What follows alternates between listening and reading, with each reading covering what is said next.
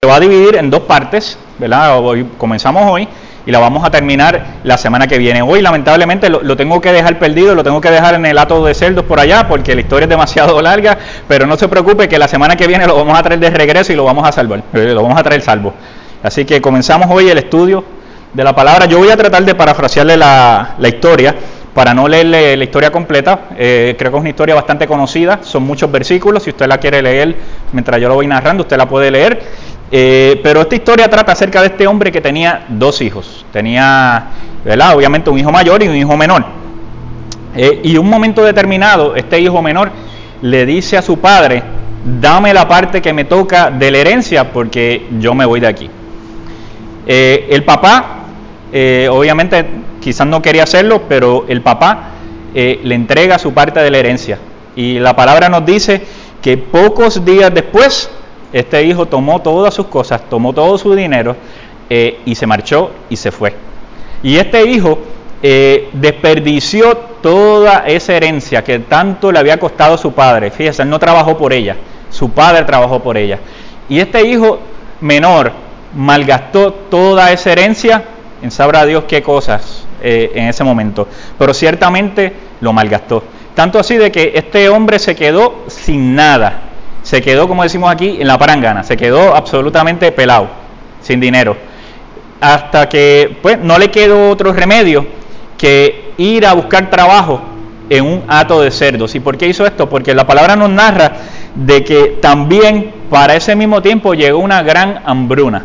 O sea, llegó la escasez de comida, llegó eh, un tiempo difícil donde no había comida y en medio de esta hambruna, este muchacho tuvo hambre y tuvo que pedir trabajos eh, en una hacienda cuidando cerdos.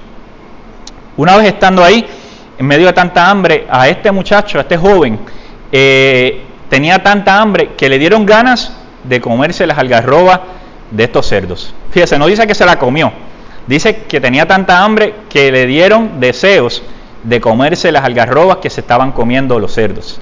Hasta que de repente este muchacho tuvo un, ¿verdad? un rayo de iluminación y dijo, espérate, ¿qué yo hago aquí? Si en la casa de mi padre hasta los jornaleros, hasta los trabajadores están mejor que yo. Así que yo voy a la casa de mi padre y le voy a decir, yo he pecado contra el cielo y contra ti. Ya yo no soy digno de ser llamado tu hijo. Hazme como uno de tus jornaleros, hazme como un empleado tuyo, como uno de tus trabajadores. Y nos narra la historia al final de que este padre, cuando lo vio, esto él lo ensayó, no llegó ni a decirle al padre, esto él lo ensayó que esto era lo que le iba a decir a su papá cuando él regresara. Pero nos cuenta la historia de que este papá, cuando vio a la distancia a su hijo que venía por ahí, salió corriendo y no esperó que el hijo llegara, él fue al encuentro de su hijo, él fue a buscar a su hijo. Y cuando llegó lo abrazó. Y le dijo a, sus otros siervos, eh, no lo dejó ni empezar a decirle el discurso. Y le dijo, llamó a sus siervos y le dijo, le dijo, pónganle un vestido nuevo, pónganle las sandalias, pónganle el anillo, porque este era mi hijo que estaba perdido, pero ha vuelto a casa. Y dice que este hombre mandó a matar al becerro gordo, pobre becerro, ¿verdad? Que él no tenía la culpa de nada, pero dice que este hombre estaba de celebración y mandó a matar el becerro más gordo, el más gordito, el más bonito, lo mandó a matar para hacer una fiesta de bienvenida, de regreso a este hijo pródigo, este hijo que se había perdido y se había ido. Y nos dice que en medio de la celebración el hijo mayor tuvo celos, no lo dice así, pero el hijo mayor tuvo celos, le dice, yo siempre he estado aquí, yo siempre he servido a mi papá, yo no me he ido, y este hermano mío que se fue y malgastó el dinero por allá eh, con mujeres y hizo esto y lo otro, le hacen una fiesta y yo ni tan siquiera he tenido un corderito. Su papá le dice, hijo, hijo, todo lo que yo tengo aquí es tuyo. ¿Sabe? Todo lo que yo tengo en esta hacienda te pertenece a ti también. Y así nos narra la historia acerca de este hijo pródigo. Una de las parábolas posiblemente más conocidas eh, acerca del Señor. Eh, esta parábola tiene un inmenso contenido teológico, muy parecido a los que tocamos en las parábolas anteriores. Pero a diferencia, en la primera parábola obviamente era una oveja, era un animal. Eh, en la segunda parábola era una moneda, era una cosa, era algo. Pero en esta estamos hablando de un ser humano. Estamos hablando del hijo de este hombre. Así que eh, aquí en esta historia Jesús lo hizo aún más personal. Eh, ¿Qué significa pródigo? Porque hemos escuchado hablar acerca mucho de, pródigo, del hijo pródigo, y decimos, la parábola, todos conocemos que existe la parábola del hijo pródigo, pero ¿qué es un pródigo? ¿Qué es un hijo pródigo?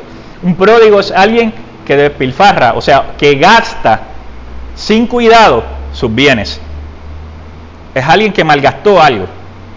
Fíjense que los versículos, y yo solo voy a tocar más ahorita, me estoy adelantando, dice que él malgastó la herencia que había recibido. Eso es lo que significa pródigo. Pródigo significa una persona que malgasta los bienes que tiene. Y eso ciertamente fue lo que hizo este muchacho. Pero la figura central de esta parábola, aunque el enfoque, aunque casi todo lo que se menciona es acerca del hijo pródigo, el enfoque, o sea, el personaje principal de esta historia no es el hijo pródigo, es el padre. El padre es la figura central de esta parábola. Eh, hay un, ¿verdad? Un, estudioso que dice que más que ser considerada, considerada la parábola del hijo pródigo, debe ser llamado la parábola del amor del Padre. Porque si algo nos demuestra esta parábola es acerca de este amor incondicional de este papá que recibió de vuelta a su hijo y de esa misma manera nos habla acerca del amor incondicional de Dios hacia cada uno de nosotros. Regularmente se pone un interés bien marcado en la figura del hijo, pero si solamente nos enfocamos en la figura del hijo, nos vamos a perder de los excelentes atributos que tenía este papá. Que ni tan siquiera el mismo Jesús trató, ¿verdad?, de, esconder que se trataba acerca de los atributos de este papá. Y precisamente concluye esta parábola de Lucas 15, eh, ¿verdad?, dejándonos saber acerca de cómo se evidencia el amor de Dios y su disposición a levantar a los caídos cuando se arrepienten. Como les decía ahorita, de objetos ahora cambia a personas.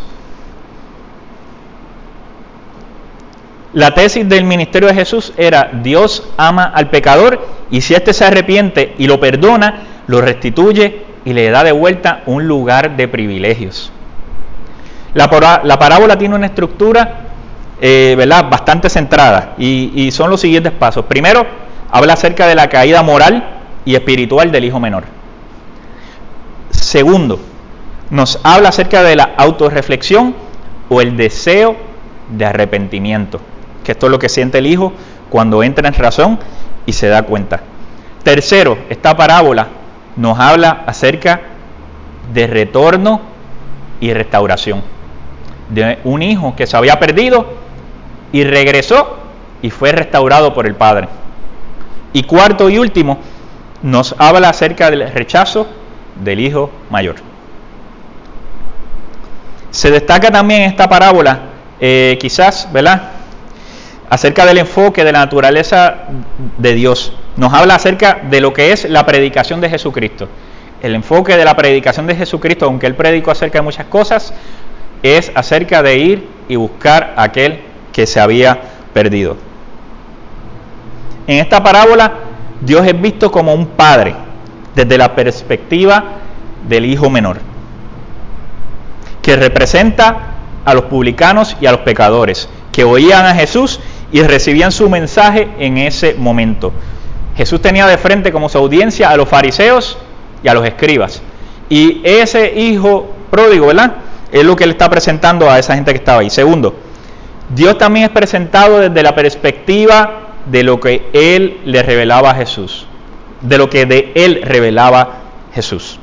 Y tercero, Dios es presentado desde la perspectiva en que le veía el hijo mayor, quien representaba a los dirigentes religiosos de la nación de la época de Jesús. Los tres conceptos se dejan ver a través de las actitudes. El hijo mayor es representado, y eso lo voy a tocar ¿verdad? en la semana que viene, pero el hijo mayor es representado por los escribas y los fariseos, que no tenían esa actitud de perdonar y de recibir de vuelta al pecador, porque los escribas y fariseos, ellos, como toqué, ¿verdad? En las parábolas anteriores, ellos entendían que ellos estaban en una categoría aparte, que ellos eran mejor que nadie y no había razón por perdonar a nadie y recibir de vuelta a nadie. Por eso es que el hijo mayor representa a los escribas y los fariseos. Esta historia comienza con el hijo menor pidiendo su herencia correspondiente. ¿Y qué, tiene de malo esto? Además, nosotros señalamos al hijo menor y, ¿verdad? y se lo llevó y lo gastó, pero desde el principio, ¿qué tiene de mal cuando el hijo le pide a su papá que le entregue su parte de la herencia? Tanto en esa cultura como en esta cultura, ¿cuándo es que regularmente se entrega una herencia? Cuando una persona fallece. Y este papá estaba vivito y coleando. En otras palabras, al, este hijo decirle a su papá, entrégame mi parte de la herencia, es como si le estuviera diciendo, tú para mí estás muerto. Y eso era una ofensa mayor en esa cultura, y de hecho, puede ser una ofensa mayor también en nuestra cultura. Porque aunque nosotros somos culturas distintas, aquí también nosotros solemos ver que las herencias se entregan cuando esa persona fallece. Sea abuelo, sea papá, sea lo que sea, esposo, esposa, las herencias se entregan cuando la persona que deja la herencia fallece. Nuevamente, el papá estaba vivo, estaba aparentemente saludable y este hijo le pide la herencia. Estaba prácticamente o deseándole la muerte o diciéndole, tú para mí estás muerto. En la cultura, ¿verdad? De allá de la cultura judía, ese acto era considerado un acto de rebeldía y inclusive la ley decía que ese hijo merecía morir apedreado. Si el papá hubiera sido otro, simplemente la ley le daba el derecho de decir, este hijo mío es un rebelde, es un cabeciduro, y la ley dice que tiene que ser muerto apedrada, apedreado. Estaba en todo su derecho, la ley decía eso, pero ¿fue eso lo que hizo el papá? Eso no fue lo que hizo el papá. Si nosotros vamos a comparar esto con lo que pasa con la gente que está apartada de Dios, que está lejos de Dios, podemos decir que hay mucha gente que prácticamente prefiere pensar que Dios está muerto. Y eso tal vez lo vemos representado en una película que salió hace algunos años, una película americana cristiana, que se llama God's Not Dead. Dios no está muerto. Porque la cultura, la sociedad ah, eh, de unos años para acá, poco a poco ha tratado de meter ese pensamiento de que Dios no existe. Y antes teníamos los ateos, pero ahora tenemos ateos, agnósticos, tenemos tenemos un montón de, ramas de esto, de gente que no cree en Dios. Y para esta gente que está lejos de Dios, que está apartada de Dios, es como si ellos prefirieran pensar de que Dios está muerto. De que prefieren negar su existencia antes que tener que cumplir con la expectativa del Padre Celestial. Un filósofo alemán que falleció para allá para el 1900, o sea, hace ya 120 años atrás, muy conocido en el área de la filosofía que se llamaba Nietzsche. Tenía una teoría que él decía que Dios estaba muerto. Este hombre era de los ateos más grandes de su época. Y su tesis señalaba simplemente que la creencia, eh, eh, eh, la creencia en que Dios estaba muerto. ¿Por qué? Porque para él Dios era una palabra creada por el hombre. En vez de el hombre ser creación de Dios, para él Dios era creación del hombre. ¿Y por qué él decía que Dios era creación del hombre? Él decía que mucha gente hablaba de Dios, mencionaba a Dios y decía que creía en Dios porque ellos necesitaban algo que les diera sentido a sus vidas y obtener tranquilidad antes de la muerte. Eh, surgía, según él, de la necesidad de tener algo seguro y duradero. Y surgía de la incapacidad del hombre de aceptar que vivimos en un mundo trágico y por eso ellos necesitan creer en un Dios que los motive y los ayude a aceptar la vida. Mire qué poca vergüenza la de este hombre. Decir, en otras palabras, como yo he escuchado también, decir que Dios es un amigo imaginario. Que Dios, la gente que sirve a Dios son gente que no son culta, que son gente sin educación, ¿sabe? Que, que su imaginación ha creado a Dios. Y es que la gente prefiere decir que Dios no existe y que Dios está muerto y que es creación del hombre antes que tener que someterse a lo que el Padre Celestial establece. Por eso es que niegan la existencia de Dios. Por eso hay muchos hijos pródigos por la vida. El padre no tenía que ceder a la petición de su hijo. El padre podía mandarlo a pedrear o simplemente puede decirle no. la ley dice que cuando yo fallezca, entonces a ti te toca tu parte de la herencia. Pero obviamente la historia nos dice que este padre aceptó lo que el hijo le había pedido y le entregó su parte de la herencia. Para ese tiempo, el hijo menor recibía solamente una tercera parte de la herencia, recibía una parte eh, mucho menor de la herencia. el hijo mayor era quien recibía la parte mayor.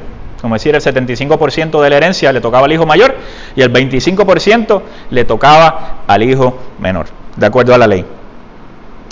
Eh, pero aún así, aunque él no tenía que ceder, obviamente la historia nos dice que él aceptó. ¿Sabe? Dios nos ha entregado a nosotros un libre albedrío. Cada persona tiene la potestad de decidir. Dios no creó robots, que Él nos controla, nos dice qué hacer, nos dice que obedezcamos y nosotros, sin tener control de nosotros mismos, simplemente lo obedecemos como robots. Dios nos dio a cada uno de nosotros un libre albedrío. Nos dio la potestad de escoger si le servimos o si no le servimos. Esa es nuestra decisión, esa es la decisión de cada ser humano. El creyente estaba sometido antes a la esclavitud según el Antiguo Testamento. Pero como dice Pablo, ya no eres esclavo, sino hijo. Y si también hijo, también eres heredero por medio de Cristo. O sea que Dios también preparó una herencia para cada uno de sus hijos. Nuestra herencia posiblemente no es monetaria, no es de propiedades, pero nos entregó una herencia espiritual que es mucho más grande y mucho más valiosa que cualquier herencia monetaria o económica o material que esta tierra nos pueda dar. Porque lo que Él nos entregó a nosotros, jamás y nunca nosotros ni podíamos ganarlo ni podíamos pagarlo.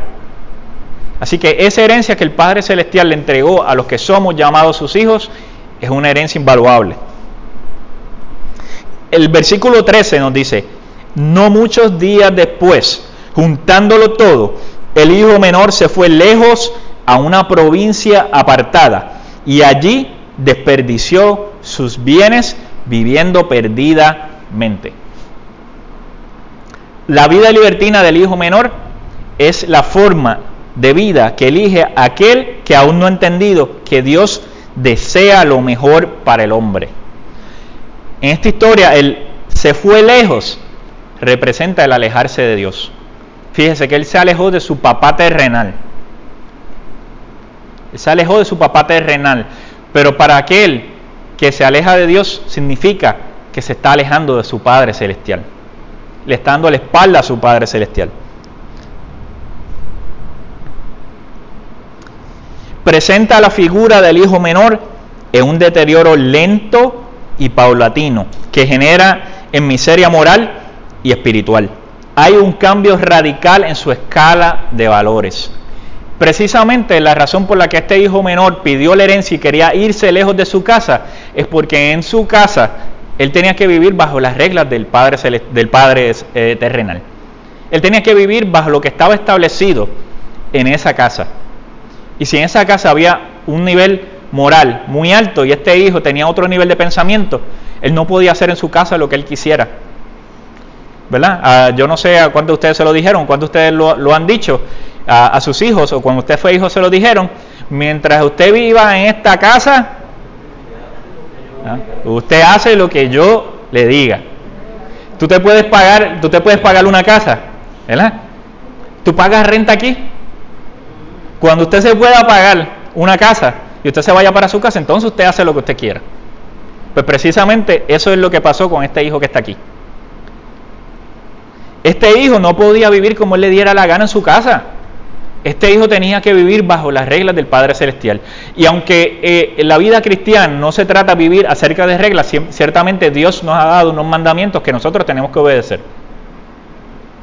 Y mucha gente no está dispuesta a obedecerlo. Y por eso es que se alejan del Padre Celestial. Si pudiéramos actualizar esta historia, eh, se puede decir que este hijo, una vez recibió su parte de la herencia, tomó sus cosas y se fue a Las Vegas. Y allá en Las Vegas, donde está lleno de casinos, donde está la gente, ¿verdad?, que está lleno de, vicios de juegos, donde las calles están llenas de prostitutas, donde él podía gastar su dinero eh, en posesiones, en, carros, en prendas, eh, en fin, malgastar su dinero, él se fue a ese lugar y allí, él lejos de la casa de su padre, él comenzó a malgastar esa herencia que tanto trabajo le había costado a su papá. Nuevamente, por eso es el hijo pródigo, porque él desperdició todo lo que el padre le había entregado. ¿Qué es desperdiciar? Nuevamente, desperdiciar es gastar o usar una cosa, o dejar que se gaste o se pierda, sin obtener el provecho o todo el provecho posible. Este hijo lo malgastó, este hijo no aprovechó su herencia, él simplemente la botó en sus vicios, en sus placeres, en satisfacerse en el momento. Y esa es la vida que vive aquel que está lejos de Dios. Aquel que está lejos de Dios, yo no sé, ¿verdad? Los que trabajan en, eh, en diferentes lugares, si han escuchado, siempre tienen compañeros de trabajo que está loco porque llegue el viernes para irse a beber. Está loco que llegue el viernes y que sea, sea día de cobro para ir a gastar su dinero bebiendo. Y después de llegar el lunes en mal estado y diciendo, no recuerdo casi nada de lo que pasó el fin de semana, eh, pero lo disfruté. Y pelado. Ya gasté el cheque, ya lo voté. Y ellos se sienten orgullosos de eso. Miren que en esa edad. Esa es la actitud que tienen los hijos pródigos. Ellos malgastan, malgastan, y no solamente malgastan el dinero, sino que están malgastando, están desperdiciando su vida. Una persona que está lejos de Dios está desperdiciando la herencia espiritual que Dios le entregó.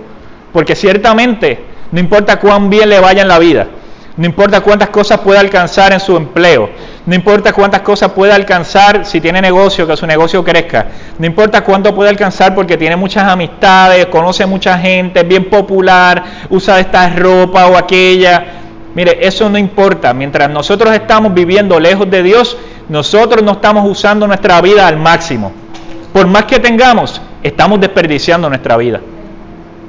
Por más que aparentemente seamos felices por fuera, estamos malgastando nuestra vida porque no estamos viviendo para el Dios que nos creó. Y nunca vamos a tener esa vida en abundancia hasta que nosotros comencemos a vivir para el Padre Celestial. Él es quien único nos puede dar sentido a la vida. Él es quien único nos puede dar propósito en la vida. Aquel que está allá arriba, vivir para Él, es el único que nos puede ayudar a vivir una vida plena sin desperdiciar la vida. Para este hijo pródigo y para todos los hijos pródigos, todo comienza y termina en las pasiones y placeres. La gente vive para satisfacerse, para satisfacer sus pasiones. Cuando lamentablemente llegó esto del coronavirus y empezaron a enviar los cheques de estímulo económico, ¿qué se llenó?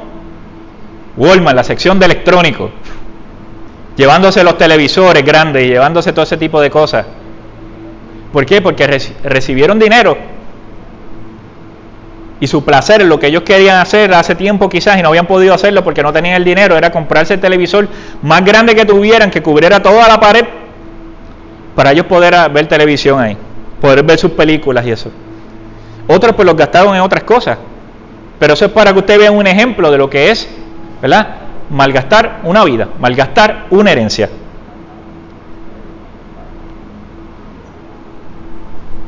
El que vive para sus placeres no puede agradar a Dios.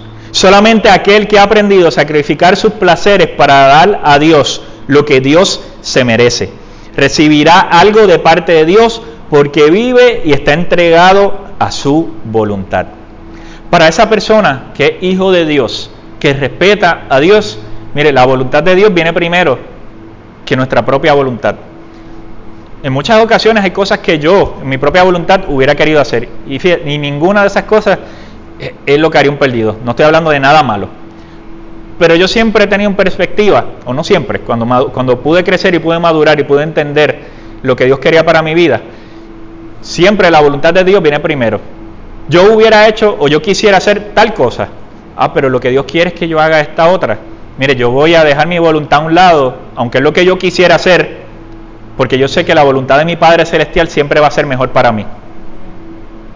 Tal decisión a mí me, satisface y no es malo, no es malo lo que quiero hacer, pero lo que Dios quiere que yo haga es esta otra cosa. Pues mire, yo voy a dejar de lado mi voluntad y yo voy a obedecer la voluntad de mi Padre Celestial. Porque yo sé que siempre lo que Él tiene para mí va a ser mejor. Siempre.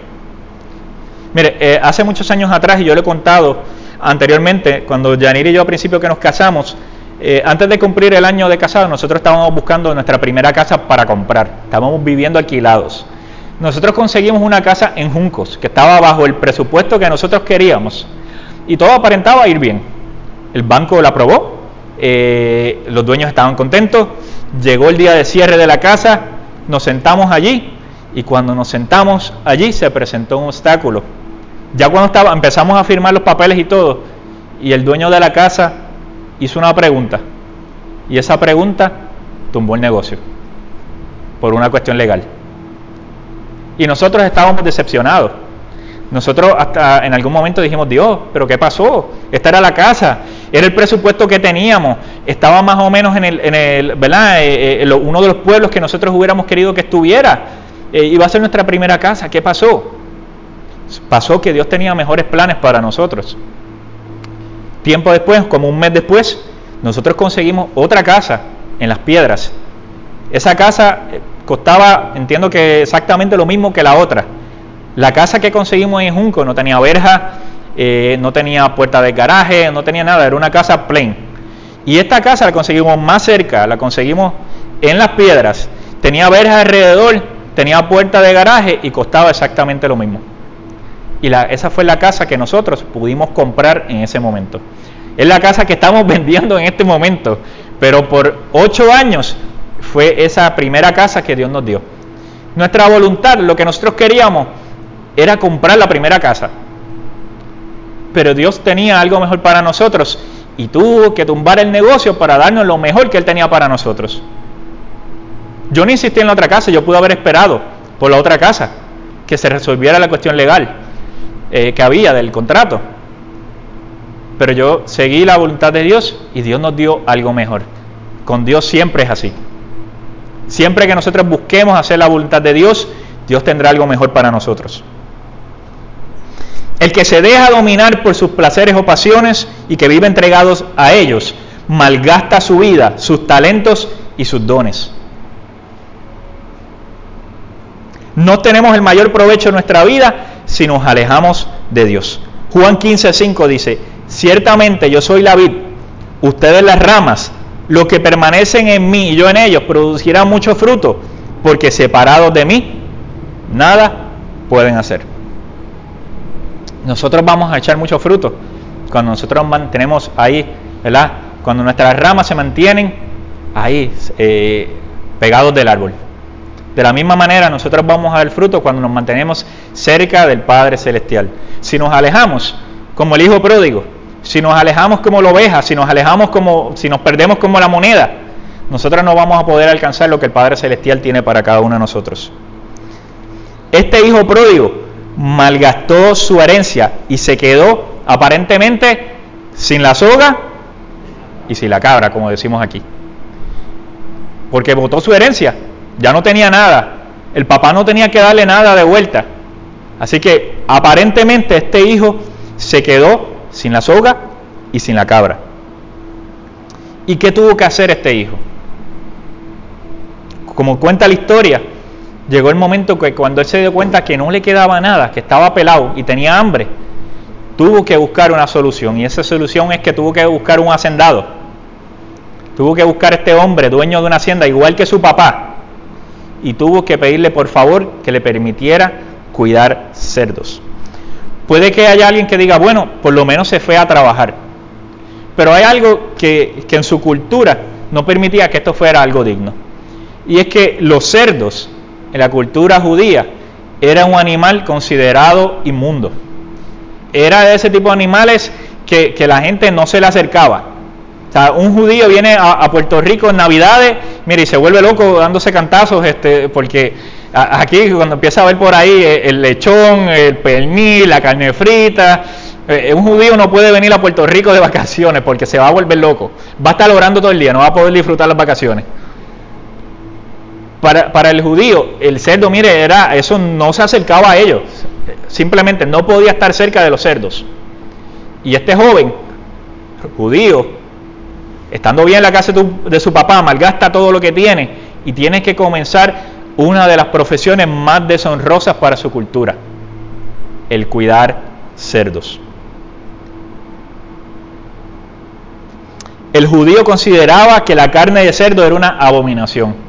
A nosotros nos encanta, pero para el judío, mire, una abominación. El judío prefería pasar hambre antes que tener que comerse una carne de cerdo. Unos chicharroncitos, una chuletita. No, no, no. Para el judío eso, mire, el judío eh, eh, son bien piqui en esas cosas. En su cultura ellos tienen sus tipos de comidas y el cerdo es una que jamás usted verá a un verdadero judío tocarla.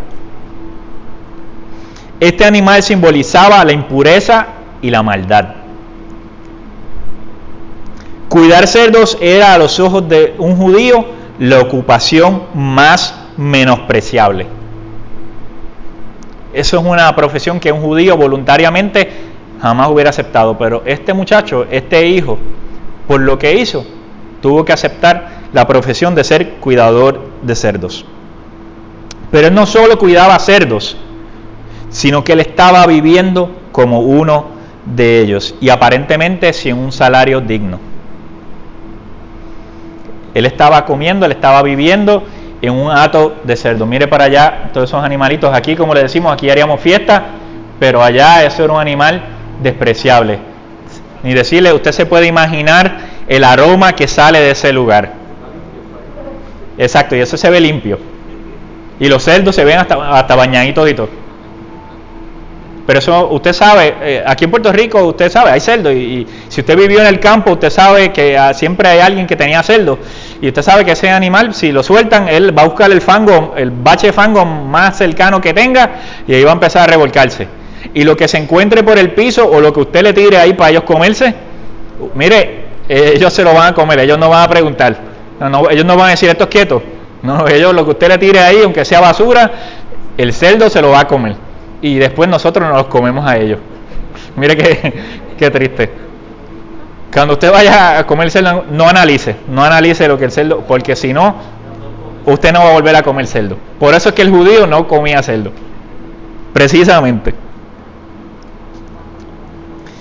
La palabra nos dice de que este muchacho deseó comer de las algarrobas que le echaban a los cerdos. Nuevamente, no dice que las comió, dice que deseó comer de las algarrobas que, le echaban a los cerdos. Yo no pude terminar de investigar si la algarroba que había allá, en, esa, eh, en ese lugar, es el mismo tipo de algarroba que nosotros tenemos aquí en Puerto Rico. Ciertamente eh, eh, está en una vaina de esa, este, pero entiendo de que no es el mismo tipo de algarroba. Porque, porque mire, la algarroba la algarroba boricua, por lo menos, yo nunca la he probado. Hay gente que me ha dicho que sabe buena, yo no quiero investigarlo. Me han dicho que es dulce. Lo que pude leer sí es que, esa de allá es dulce también.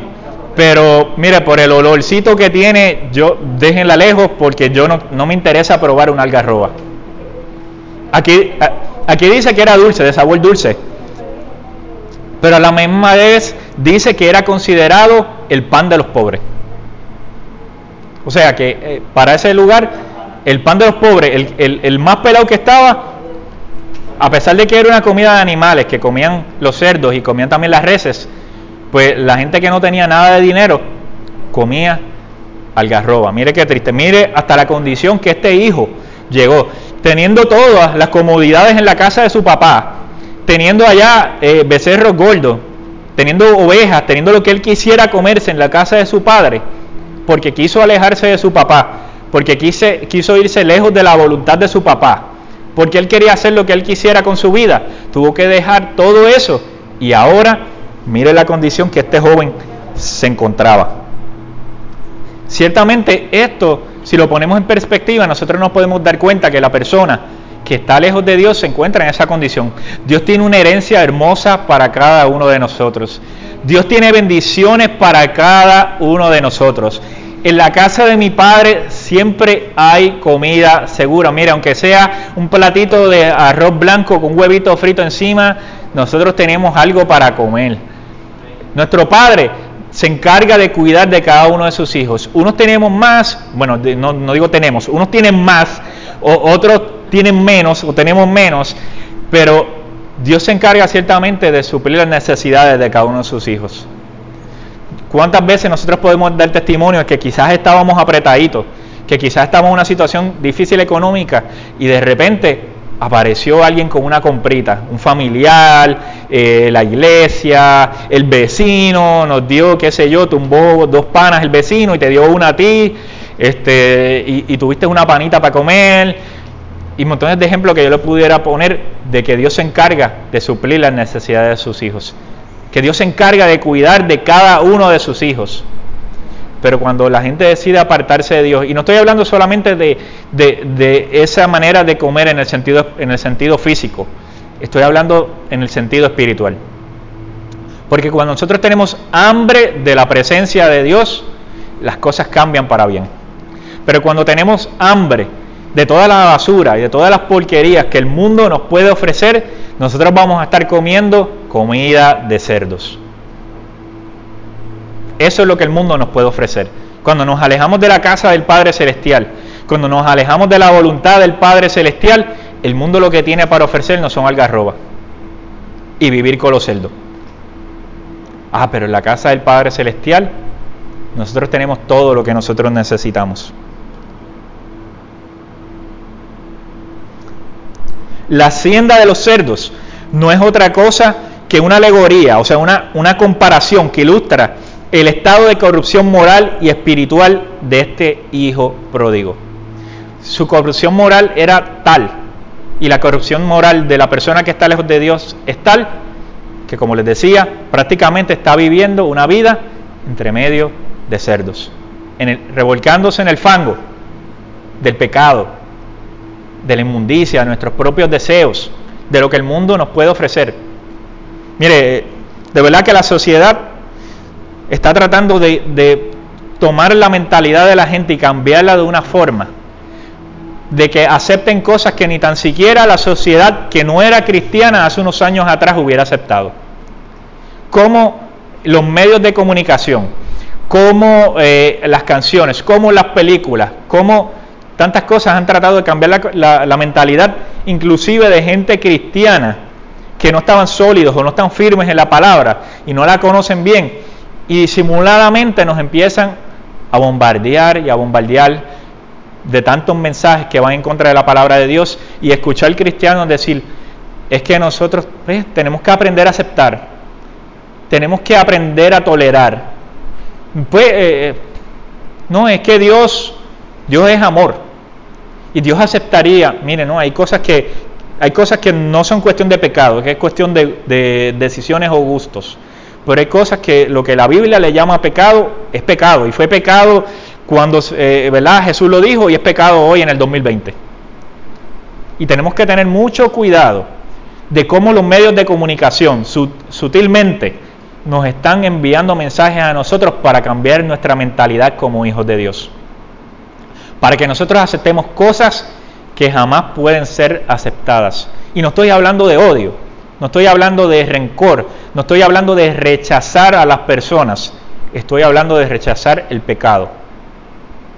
La iglesia está para recibir a todo el que venga, pero el eslogan de la iglesia debe ser, ven tal y como estás, que Cristo no te va a dejar tal y como llegaste. Porque la vida cristiana se trata acerca de transformación.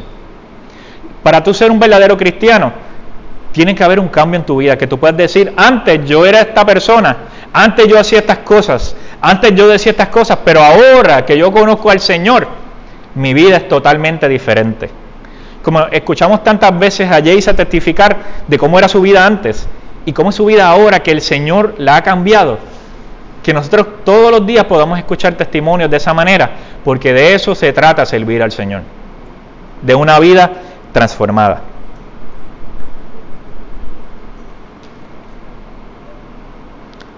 Al final dice, de, ese versículo dice, volviendo en sí.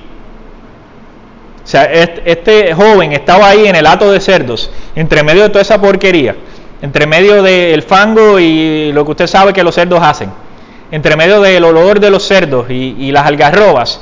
Y ahí este joven, sin nada más que hacer, posiblemente con mucha hambre, de repente comienza a meditar y comienza a pensar y comienza a recordar lo que él vivió en la casa de su padre. Volviendo en sí. Muchas veces llega el momento en que tenemos que reaccionar y decir, espérate, ¿qué yo estoy haciendo? El pecador tiene que reaccionar y decir, yo no me había dado cuenta, ¿sabe? ¿Qué yo estaba haciendo de mi vida? Leyendo esta parábola, ¿verdad? Me ha llamado la atención una frase que Jesús eh, decía y que se puede aplicar eh, tanto a los pródigos eh, como, a, como a los pródigos de Dios, tanto a los pródigos de padres como a los pródigos de Dios. ¿Qué quiere decir eso? Que en esta historia, y eso lo voy a hablar un poco más la semana que viene, no solamente hay un hijo pródigo, hay dos hijos pródigos. Porque hay un hijo pródigo que se fue a malgastar la fortuna de su papá, que se fue a malgastar su herencia, pero hay un pródigo que está dentro de la casa de su padre, pero también es un hijo pródigo dentro de la casa de su padre. Por la actitud de este hijo. Y eso lo vamos a tratar la semana que viene, así que no me quiero adelantar. Nuevamente dice, volviendo en sí. Este hijo tuvo tiempo de pensar, este hijo tuvo tiempo de meditar, este hijo tuvo tiempo de transportarse a su tiempo en la casa de su papá y decir, aún los trabajadores en la casa de mi padre están en mejor condición que yo. Se dio cuenta que su papá cuidaba de él. Se dio cuenta de la protección del padre. Se dio cuenta de que estaba seguro en la casa de su papá. Y eso es precisamente lo que el, lo que el pecador eh, tiene que hacer, tiene que darse cuenta, tiene que volver en sí y darse cuenta, yo me había alejado de Dios. Yo de la manera que yo estaba viviendo, yo no estaba agradando a Dios. Yo estaba perdido en mis delitos y pecados. Yo estaba, me fui lejos a malgastar la herencia que Dios me dio. Lo gasté todo, lo malgasté todo, lo perdí todo. Y hoy día me doy cuenta de que en la casa de mi padre yo estaba bien. Que en la casa de mi padre yo lo tenía todo. Y yo quiero dejar la historia aquí, porque ya son las 8 y 14 en mi reloj.